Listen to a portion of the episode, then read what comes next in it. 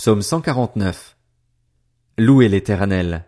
Chantez en l'honneur de l'Éternel un cantique nouveau. Chantez sa louange dans l'assemblée des fidèles.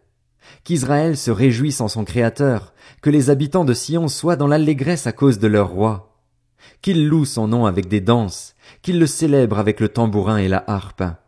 En effet, l'Éternel prend plaisir en son peuple, il accorde aux humbles le salut pour parure. Que les fidèles exultent dans la gloire, qu'ils poussent des cris de joie sur leur lit.